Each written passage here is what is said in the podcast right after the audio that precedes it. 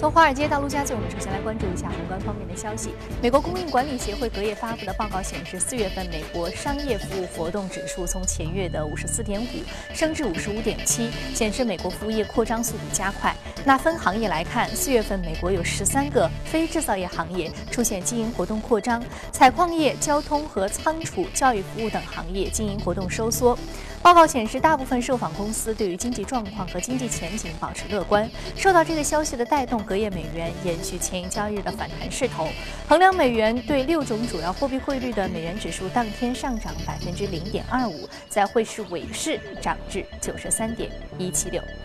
此前一天，美元汇率刚刚触及十五个月以来的低点，但是随着两位地方联储主席发表讲话，称在下个月的美联储会议上可以考虑加息，受到这个消息推动，美元指数在周三出现反弹。发表讲话的包括亚特兰大联储主席洛克哈特和旧金山联储主席约翰威廉姆斯。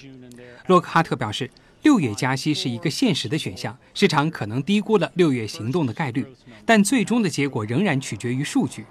不过，他也表示，下月会议时，美联储对二季度经济状况的了解可能不够完善，讨论通胀率是否已经达到联储的期望为时过早。威廉姆斯也称，尽管美国一季度经济增速疲软，但仍预计美联储年内加息。从目前来看，六月会议上加息是合适的。不过，威廉姆斯同样暗示，六月加息并非必然。他警告称，在六月会议之前，可能会有很多事情发生。In my view, yes, it would be uh, appropriate, uh, given all of the things we've talked about, uh, to, to go on that, that next step. But, you know, a lot can happen between now and the middle of June. 美元呢曾经在二零一四年及二零一五年一路上涨，但是呢今年以来确实出现了持续的下挫。以美元计价的商品价格大涨，新兴市场获得了短暂的喘息。那花旗分析师认为，市场风险偏好增强，大宗商品价格回升，美联储偏向鸽派以及非美央行将货币作为主要政策工具的偏好下降等一系列的因素，将会促使美元延续弱势。那弱美元的格局下，新兴市场将会受益，但是投资者也需要警惕英国退欧等。风险事件的影响，美元多头随时可能会借机反扑。视线转向欧洲，欧洲央行昨天宣布，由于五百欧元面值的纸币的流通使用可能会给不法行为带来便利，因此决定在二零一八年底永久性的停止发行五百欧元面额的纸币。那欧洲央行表示，考虑到欧元的国际地位以及欧元纸币的可信度，流通当中的五百欧元面额的纸币仍然可以无限期的使用以及兑换。石油市场方面，自上月多哈冻产协议没有能够达成之后，投资者把目光聚焦在六月的欧佩克会议上，是否会达成相关协议。不过，彭博社援引两名欧佩克代表的话称，欧佩克成员国代表周三在维也纳举行会议，讨论了原油供应和需求基本面的改善情况。由于原油市场价格有所好转，冻产计划或将不再必要。那六月呢？欧佩克会议上也不会讨论这个话题。好，刚刚我们浏览完了宏观方面的消息啊，接下来我们再来关注一下美元三大指数的一个变化情况。那么隔夜美国三大指数呢是全线下挫的，道琼斯工业平指数下挫百分之零点五六，纳斯达克综合指数下挫百分之零点七九，而标普百指数的跌幅是达到了百分之零点五九。好，接下来我们再来关注到的是第一财经驻纽约记者格维尔在收盘之后给我们发回的报道。早上，主持人，隔夜美国公布四月份 ADP 私营领域就业新增十五万六千人，创下自二零一三年四月以来的最小增幅。此前接受《华尔街日报》调查的经济学家平均预期这个增幅在十九万四千人。周五呢，美国将会公布重磅的非农就业数据。目前市场平均预期四月份的非农就业新增二十点五万人，较三月份的二十一点五万人稍许出现回落，失业率则继续维持在百分之五。银行类股在隔夜受挫明显，高盛下跌在百分之二左右。KBW 纳斯达克银行股指数过去一个礼拜的跌幅达到百分之五点六，伴随国债收益率的持续下跌，以及美联储在短期内再次加息的前景不甚明朗，拖累银行类股在过去几个交易日内不断下挫。而财报数据方面，特斯拉在盘后。公布财报之前的股价出现大幅的下挫。根据 CNBC 的报道，该公司的两名高管，包括生产部门的副总裁和制造部门的副总裁，将相继离职。消息公布之后呢，特斯拉的股价一度跌幅达到百分之四点五。而在此之前的著名的空头查诺斯对特斯拉的盈利能力也表示怀疑。主持人。给我们带来有关于市场方面一些观点的汇总。这里是正在直播的，从华尔街到陆家嘴，我们首先来说一下啊，澳洲央行进入到了宽松的步伐，同时澳洲的楼市接下来又会怎么样去走？马上进入到今天的讨论当中。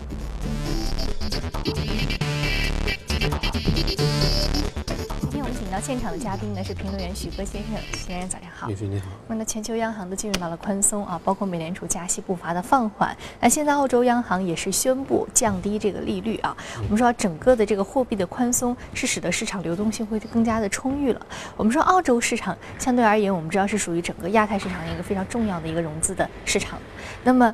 这样看来，接下来会对于这个它的本地市场以及全球市场产生什么样的影响？嗯。呃，本周最大的事件就是周二澳大利亚央行的一个降息，因为之前是有猜想，但没有想到那么果断和果决，所以在降了二十五个基点这个消息出来之后，澳澳元的话是瞬间，我们看到是断崖下断崖般的下跌了大概百分之，这也不出意外，对，一点八，非非非常快的一一个下跌。那么呃，市场其实之前是有一个预期的，原因就在于这两年的澳洲经济，呃，增长不是特别的好。呃，澳澳澳大利亚它主要是一个资源的出口国，它最大的一个商品就是铁矿石，包括中国的很多基建其实跟这个铁矿石的使用是有关系的。但铁矿石的近年的价格跌的是非常厉害，在历史上面它最高是一百九十一美金一呃一吨吧，呃到去年是跌到七十三美金，今年最低的时候跌到三十九美金，所以基本上跌跌到零头都。都没有了，所以对它的整个经济的影响是非常大的。另外一个呢，这次降息呢也是在于它本身经济方面可能有些紧缩的迹象。呃，它的 CPI 环比是呃市场预期是增长零点二，结果出来是负负零点二。那么还有一个比较大的因素呢，就是可能澳联储在它的声明当中是有讲，嗯，但是没有怎么。仔细的讲，就是澳洲目前的房价，这可能很多中国人都是比较感兴趣的，因为很多中国人一个在加拿大买房子，另外一个在澳洲啊，非常喜欢在这个地方买房子，所以也推动了这几年的澳洲的房价出现，呃，在全世界当中，呃，各个国家当中，它是房价涨得是比较凶悍的。呃，我看到一个数据，从九五年到二零一五年，大概二十年时间当中吧，澳大利亚的八个大城市，它平均的房价涨幅是百分之三百三十。呃，墨尔本涨的最厉害，大概百分之四百二十，所以整体上来看，它的房价现在，呃，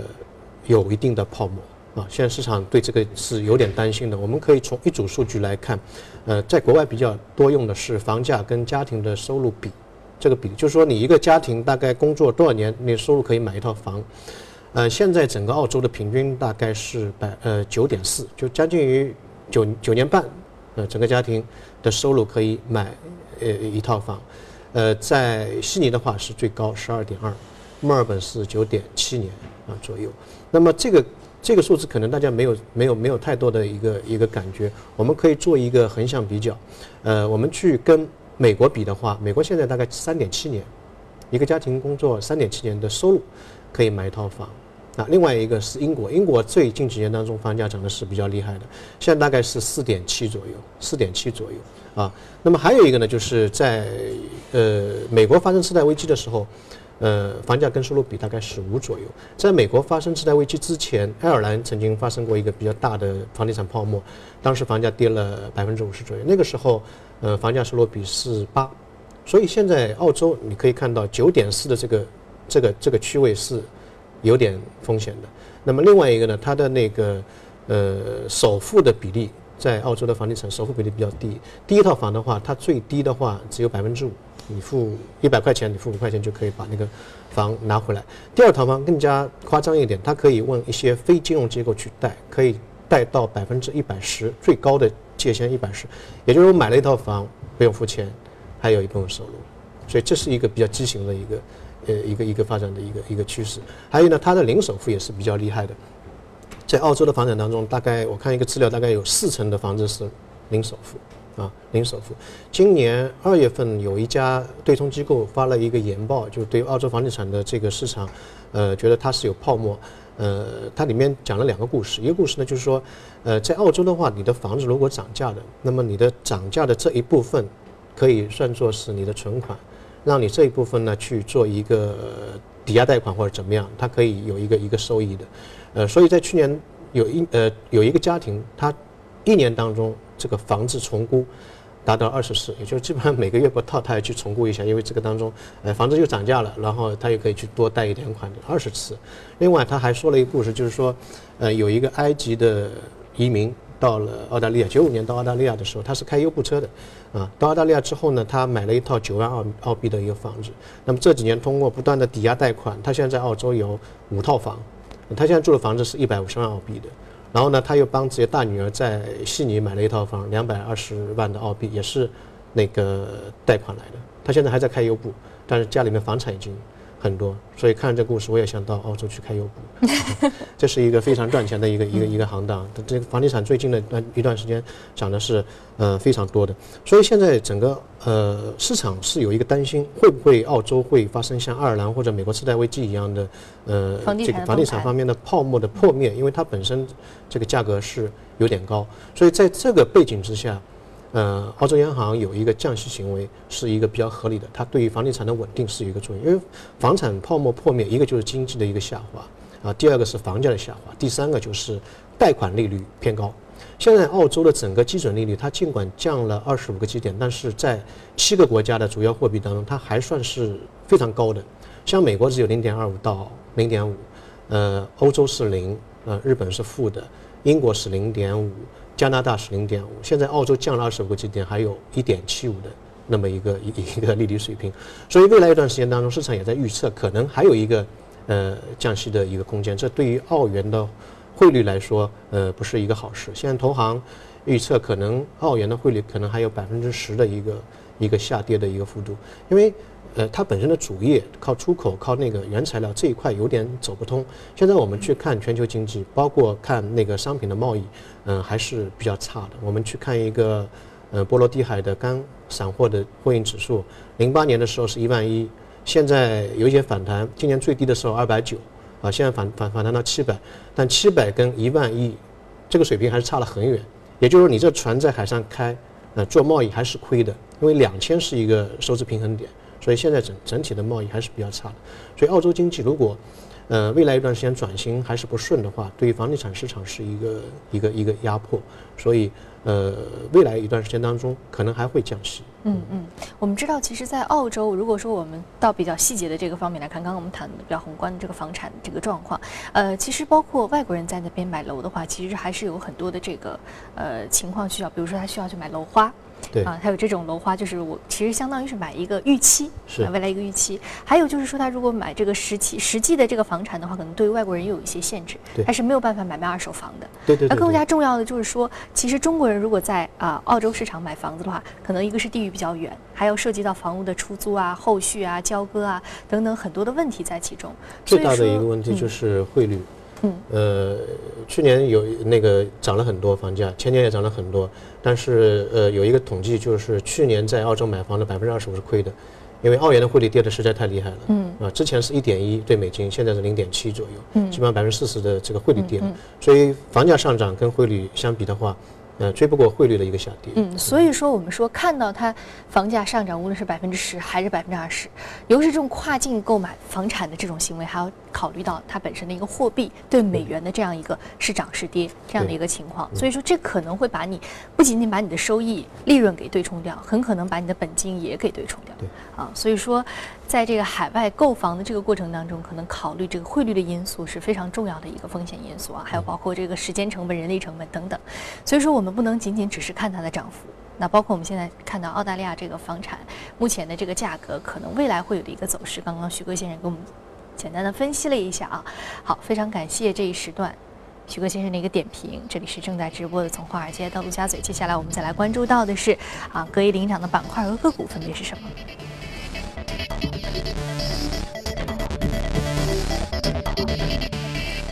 来自于地气航空、商务印刷、医疗器械、在线商业软件，还有社交网站的相关个股是领涨的。那我们要说到的是商务印刷板块，一只个股上涨幅度百分之二十七点二，目前的价格是十五点六二美元每股。嗯。好，我们说到商务印刷，这是一个应该算是一个比较传统的行业，非常传统的一个行业。呃，我也觉得蛮有意思的。以前经常讲生物技术啊等等。呃，油气啊，那这个这个行业从来没讲过，呃，七一年成立的，也是一个非常传统的，一个是印刷设计，呃，还提供的一个是营销，给一些有品牌的或者超市啊，这个印刷，像像我们这里大润发的印刷一个那个促销单啊，这这个他做的是蛮好的。呃，当然他在美国的话，其实美国的那个直邮是一个呃很传统的一个一个行业。当然，最近几年当中，互联网的一个发展对它影响是比较大的。前几年它的股价也表现不是特别好，但现在慢慢慢慢这块行业又又慢慢火起来了。呃，原因在什么地方呢？因为，呃，现在好像互联网的这个广告也好，这种促销手段也好，已经有点麻痹了。大家都觉得，哎，这个东西，这个信息泛滥了，反而是。哎，过去传统的那些东西又受到了一个比较大的一个欢迎，而且在一个特定的领域，它如果有积累的话，会有形成一个行业的一个优势。那么它这次上涨，我们先讲它的理由，是因为呃一季度的业绩报告非常好，大概税前利润是一千两百万美金，呃，然后啊一点二个亿，然后整个销售额是达到十个亿美金，比去年同期是增加增加了一千两百万美金的一个销售额啊。那么呃，在美国的话，我也去看了一下这个。整个一个行业，特别是它当中包括一个直销和物流的行业，帮呃信用卡公司啊、银行啊、零售店啊发那个设计也好，呃发那个这个直销的传单也好，呃因为美在美国这这个行业还是比较另类的，呃美国人跟中国人不一样，他的家庭的搬迁的频率非常高，大概每一年有百分之十四的家庭会会搬迁，所以三年下来大概百分之四十二的家庭会全全部地址都会变化，那么呃。你一般的银行它有一些规定，一定一定要把纸质的东西删出去，或者说零售店也是一样。那只有依靠这种公司去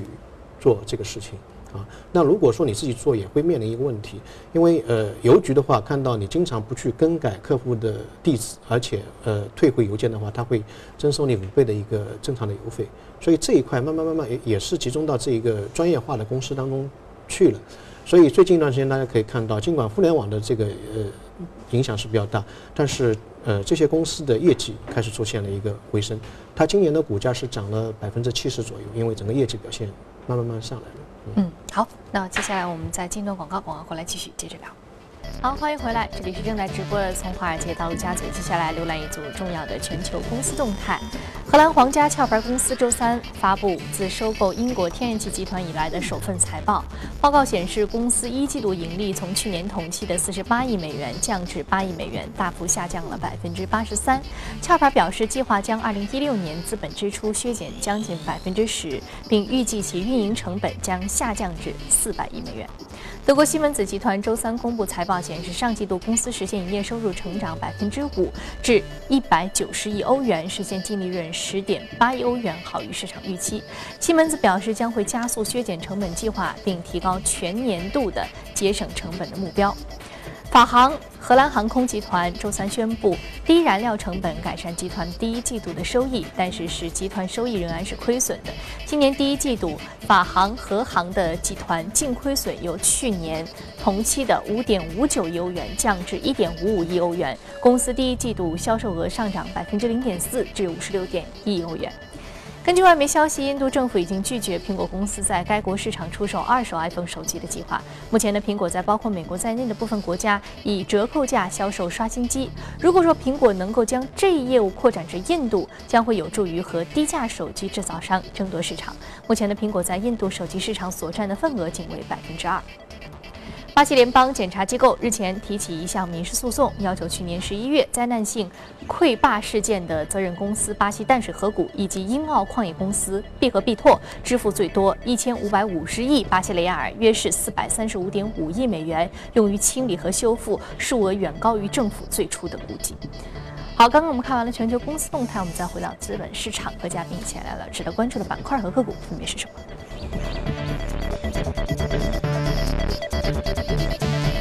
好，我们首先要说的是布鲁戴尔戴尔高级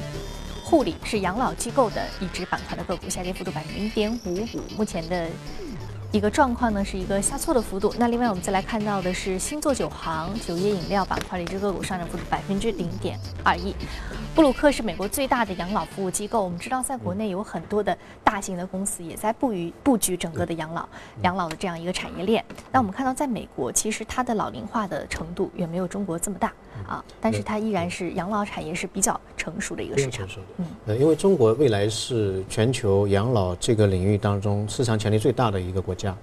呃，所以我们去看一些美国经验，当然，呃，美国的这个养老机构我们讲的也比较少一点。呃，美国的这个养老的，就是说老老龄化，它其实很早就出现了，上个世纪四十年代就出现了，但是出现之后昙花一现，马上就被盖过去了。原因就在于四十年代之后，一个是婴儿潮，另外一个呢就是移民政策非常宽松，所以很多年轻人到美国寻求美国梦，把老龄人的人口给稀释掉了。一直到上个世纪七十年代末和八十年代初的时候，才有一些非常大型的养老机构，像这一家布鲁克就出现了。它是美国上市的五家，嗯，养老机构当中最大的，社区覆盖最全的，嗯，覆盖了整个三十六个州，整个养老人口达到七万，嗯，七万人的那么一个非常大的一个一一个公司。那么其实我们讲美国，呃，可能印象当中，呃，美国的这个老人可能会集中化的到。一定年纪都会到养老机构。其实，美国真正的大型的哦，或者说比例最高的养老还是在家家里面啊，家里面然后社区，真正进入到机构的专业机构的也只有百分之二十左右啊，这是全世界的一个那通行的一个一个法则。但哪怕是百分之二十，也是一个非常大的一个一一块的蛋糕。那么呃，美国的养老的服务一般是分四类，一个是就自住型的，给你一个公寓，你自己住在里面；另外一个呢是陪住型的，可能会有一些服务；还有呢就是特殊的。呃，照料型的，它可能是需要一些特殊人的陪陪护的。那么最后一类就持续照料型的，持续护理型的，可能二十四小时有一些特殊的情况要给你做一个一个处理的。那么这家机构主要是针对于老年人当中中高端的客户。那我们知道只有百分百分之二十的家庭会选择那个养老，所以它针对的。服务对象是在美国收入相对来说比较高的，啊，比如说他提供一个自住型的呃公寓的服务，是每个月收两千七百美金，啊，两千七百美金，正常的公寓大概是两千一百美金，所以呃这个量是相对来说比较高的，比较价格比较高的。如果是有一些陪护型的，他要三千三；如果说针对一些老人，他习惯于住平时出行的时候住四季酒店的，他一个非常高端的服务大概是。呃，五千五美金，呃，一个月，这个相当于三万到四万人民币，这个是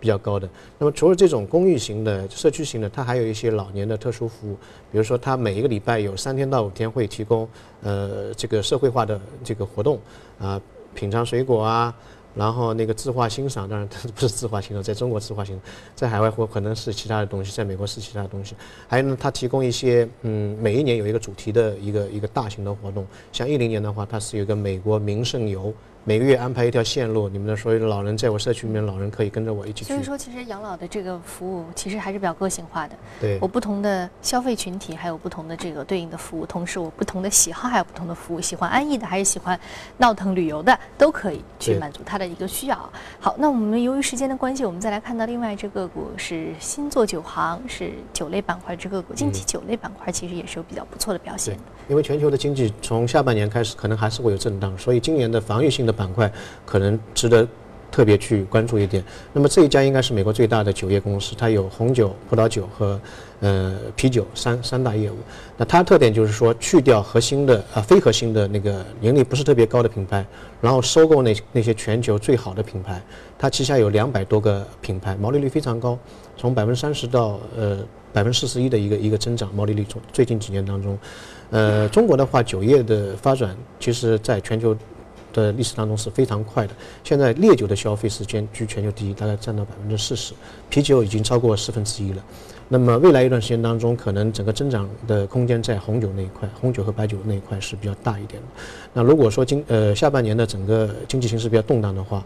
呃酒类的这个板块我们可以值得多关注一点。嗯嗯，好的。酒类板块值得重点的去关注啊！好，非常感谢许哥先生这一时段对于两个板块，一个是养老板块，一个是酒类板块的相关投资机会的一个点评。这里是正在直播的《从华尔街到陆家嘴》，今天播出内容呢，您可以通过我们的官方微信公众号“第一财经资讯”查看。另外，你有什么样的意见和建议，也可以通过微信留言。此外，您还可以到荔枝和喜马拉雅电台搜索“第一财经”进行收听。那另外呢，第一财经网站全新改版上线，更多财经资讯视频，请登录一财 .com。好，节目的最后，我们来关注一下德国柏林近日举办了一个名为“理想国”的科技节，并展出多款虚拟现实产品，来了解一下。这款名叫“朱五”的互动全息图产品是由德国夫朗和费工业工程研究所研制的。朱五的造型像一个小巧的倒置金字塔，一只手就能方便的操纵。当朱五被放在智能设备的触摸屏上时，它能够借助特定的网络应用，显现出对应物体的全息图像。通过移动或旋转朱五，就可以改变全息图像的大小和颜色。用户还可以使用自定义图片来创建自己的全息图像。此外，科技节上还展出了一款增强现实产品，它能够实时计算摄影机影像的位置和角度，并根据用户要求加上相应图像。在现场演示中，一名研究人员的影像和一头巨大的恐龙组合在了一起，看起来似乎他正在逗弄这头愤怒的恐龙，画面颇为惊悚。理想国科技节是欧洲规模最大的科技节之一，今年已经是第十届了。今年的活动共持续三天，于当地时间五月四号结束。吸引了超过七千人前来参观。